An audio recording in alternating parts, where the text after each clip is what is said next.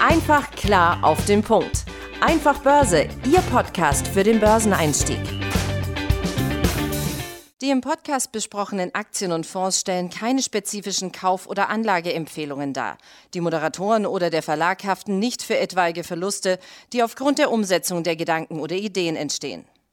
Und damit herzlich willkommen hier zum Einfach Börse Podcast. Mein Name ist Benjamin Heimlich und entgegen meiner Ankündigung aus der letzten Folge müsst ihr auch diesmal nochmal mit mir Vorlieb nehmen, da Tim leider weiter da niederliegt. Gute Besserung an dieser Stelle. Und wo wir gerade vom Tim sprechen, der Tim und ich haben euch ja in den zurückliegenden 88 Folgen des Einfach Börse Podcasts eine Vielzahl an Investitionsstrategien vorgestellt. Und noch häufiger haben wir darüber gesprochen, dass die meisten unserer Episoden ja Puzzleteile sind und die jeder und jede von euch nach seiner eigenen Fasson zusammenfügen kann. Und genau um diese Form der Verbindung zweier wichtiger Herangehensweise an der Börse soll es heute gehen. Genauer gesagt um die Vereinigung der technischen und der Fundamentaldatenanalyse. Und die Rede ist hier von der sogenannten Can-Slim-Methode nach William O'Neill. Wenn euch der Name erstmal nichts sagt, hier ein paar Hintergrundinfos zu dem guten Mann. Also O'Neill ist Mitbegründer der amerikanischen Börsen- und Finanzzeitung Investors Business Daily. Einige von euch werden vielleicht die dazugehörige Website investors.com kennen. Ganz neu ist die Methode nicht. O'Neill hat sie schon im Jahr 1953 erstmals in seinem Buch How to Make Money in Stocks, also zu Deutsch, wie man mit Aktien Geld verdient, beschrieben. Und wir hatten hier im Podcast ja auch schon öfter gezeigt, dass an der Börse sich nach wiederholenden Mustern gesucht wird. Wie das Ganze aussieht, wenn das schief geht, könnt ihr nochmal in der vorletzten Folge zum Thema Hot Hand Fallacy nachhören. Auf jeden Fall hat O'Neill damals untersucht, ob es eben eine oder mehrere Gemeinsamkeiten bei den Unternehmen gibt, die von kleinen Gesellschaften mit wenigen Mitarbeitern zu multinationalen Großkonzernen herangewachsen sind und dann eben ihre jeweilige Branche auf Jahre hinaus dominiert haben. Und warum ist das interessant? Relativ einfach. Die Aktienkurse dieser Unternehmen haben sich halt vervielfacht. Zum Teil sind die wirklich um mehrere tausend Prozent gestiegen. Wir würden heute nicht über ihn sprechen, hätte O'Neill eben diese Gemeinsamkeiten nicht gefunden, beziehungsweise nicht Kriterien entdeckt, die eben auf vielversprechende Unternehmen hindeuten. Genauer gesagt sind sieben Kriterien, aus denen sich dann eben auch dieses Akronym CAN-SLIM, also C-A-N-S-L-I-M, äh, ergibt. Und bei diesen Kriterien geht es eben beispielsweise um Gewinnwachstum, eine geringe Zahl ausstehender Aktien, Marktführerschaft, neue Produkte und halt eben Firmen, deren Aktien noch nicht zu weiten Teilen von institutionellen Investoren gehalten werden. Ziel der Cancel-Methode ist es eben, Unternehmen zu finden, die unmittelbar vor einem besonders starken Kursanstieg stehen und die Strategie wurde auch von der American Association of Individual Investors überprüft. Und zwar haben sich die wirklich von 2002 bis 2016 angeschaut. Sie sind zu dem Ergebnis gekommen, dass eben in dieser Zeit ein Plus von 23, äh, 21,3 Prozent im Jahr gemacht wurde.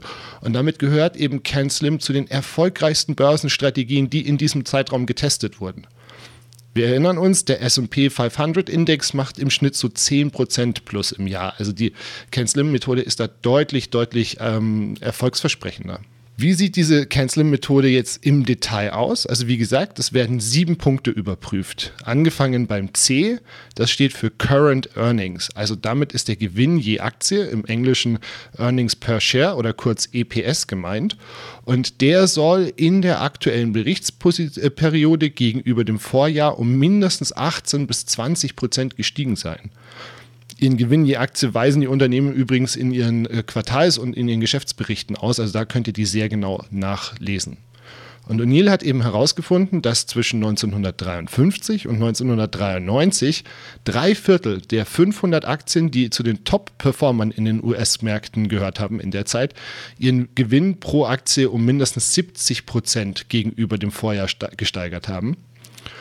Wichtig ist bei dieser Zahl zu wissen, dass man eben, dass diese Kennzahl verzerrt werden kann. Also beispielsweise, wenn das Unternehmen zuvor Aktienrückkäufe im großen Stil vollzogen hat.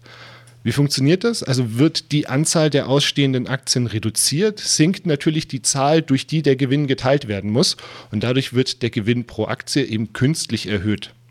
Weiter mit A. Das A bezieht sich auf die Annual Earnings, also den Jahresgewinn eines Unternehmens.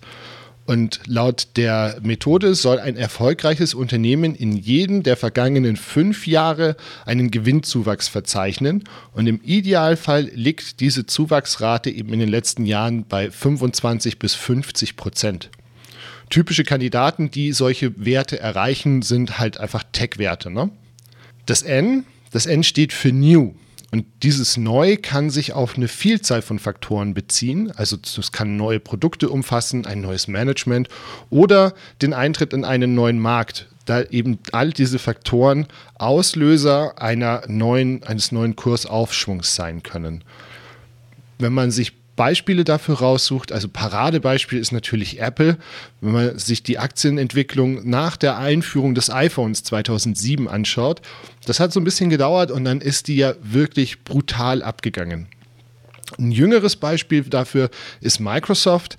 Der Hype um KI und eben auch die Beteiligung an OpenAI hat eben die Papiere nicht nur aus dem Abwärtstrend von 2022 rausgeholt, sondern zuletzt ja eben auch zu neuen Allzeithochs getragen. Das S, das S bezieht sich auf Supply and Demand und beschreibt diese Angebots- und Nachfragesituation und zwar in Bezug auf die ausstehenden Aktien.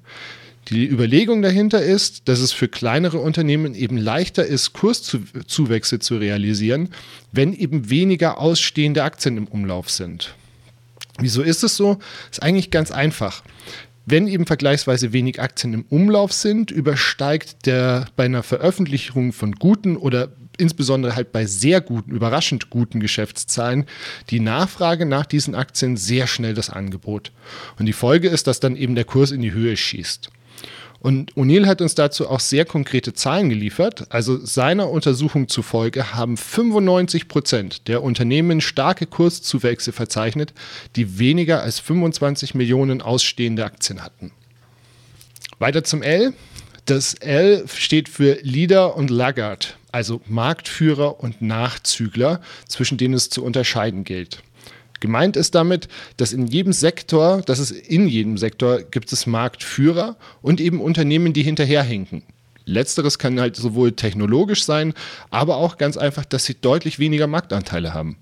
Beispiel hierfür wäre jetzt zum Beispiel aus dem Streaming-Sektor Spotify und Deezer. Also Spotify hat ja über ein Drittel Marktanteil im Streaming-Bereich, Deezer nur gut 1,5. Und O'Neill hat eben herausgefunden, dass der Marktführer oder die Marktführer, je nach Sektor, ihren Investoren halt in der Regel bessere Ergebnisse liefern als diese Mitläufer. Kommen wir zum I. Das I in der CAN-SLIM-Methode steht für Institutional Sponsorship und besagt eben, dass ein gutes Unternehmen zwischen drei und zehn institutionelle Investoren, also Fondsgesellschaften, Pensionskassen, Asset Manager etc. pp. in ihrem Aktionärskreis haben sollte. Gibt es die nicht, deutet das eben darauf hin, dass diese professionellen Anleger im Zuge ihrer doch meist umfangreichen Prüfung auf Punkte gestoßen sind, die sie von dem Investment abgehalten haben. Andersrum ist es aber auch kein gutes Zeichen, wenn zu viele Investi institutionelle Investoren an Bord sind und sie vielleicht sogar schon die Mehrheit der verfügbaren Aktien halten, weil dann ist der Zug wirklich schon oft abgefahren und die größere Wertsteigerung ist nicht mehr zu erwarten, weil die Aktie halt meistens schon sehr teuer geworden ist. Last but not least kommen wir zum M.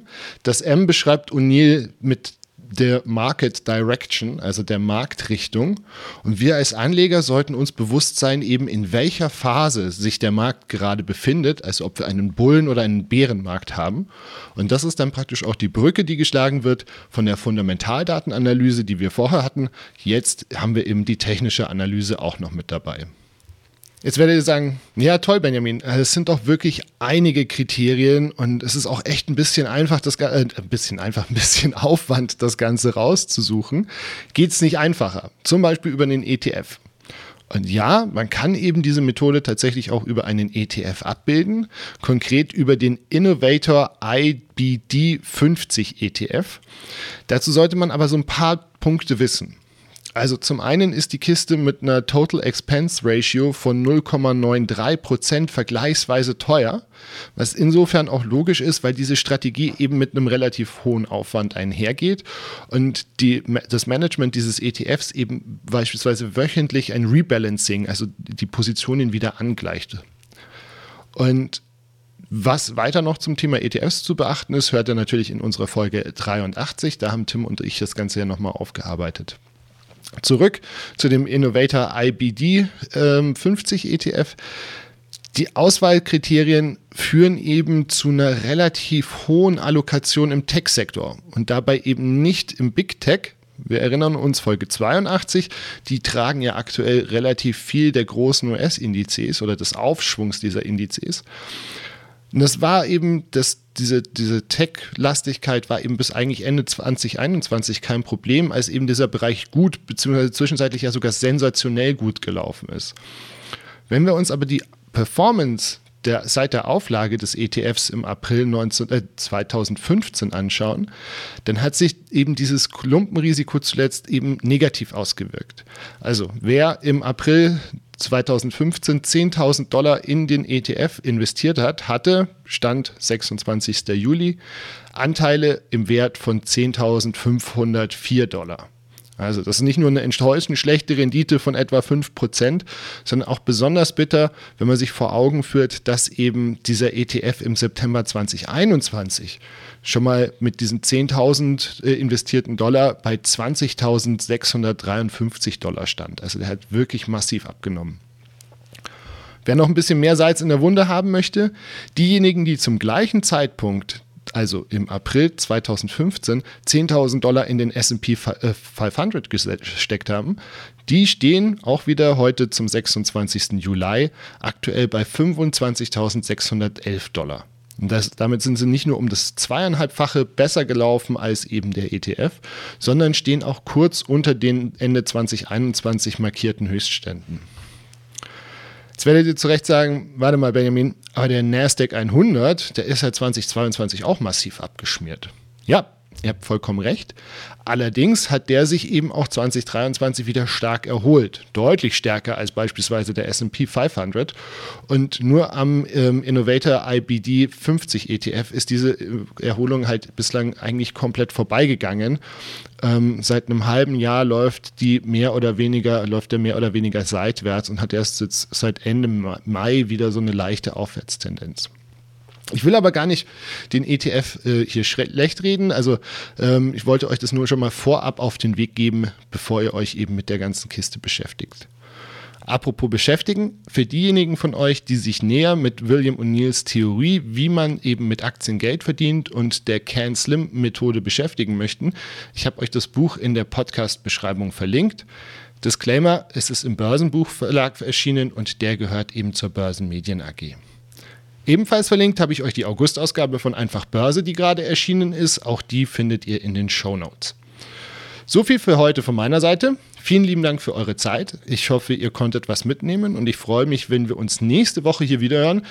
Tim wird auch da noch mit Abwesenheit glänzen, weil er Urlaub hat, aber vielleicht lade ich mal wieder einen Gast ein, der ihn dann vertritt. Schauen wir mal. Bis dahin wünsche ich euch eine gute Zeit und ciao. Einfach klar auf den Punkt. Einfach Börse, Ihr Podcast für den Börseneinstieg.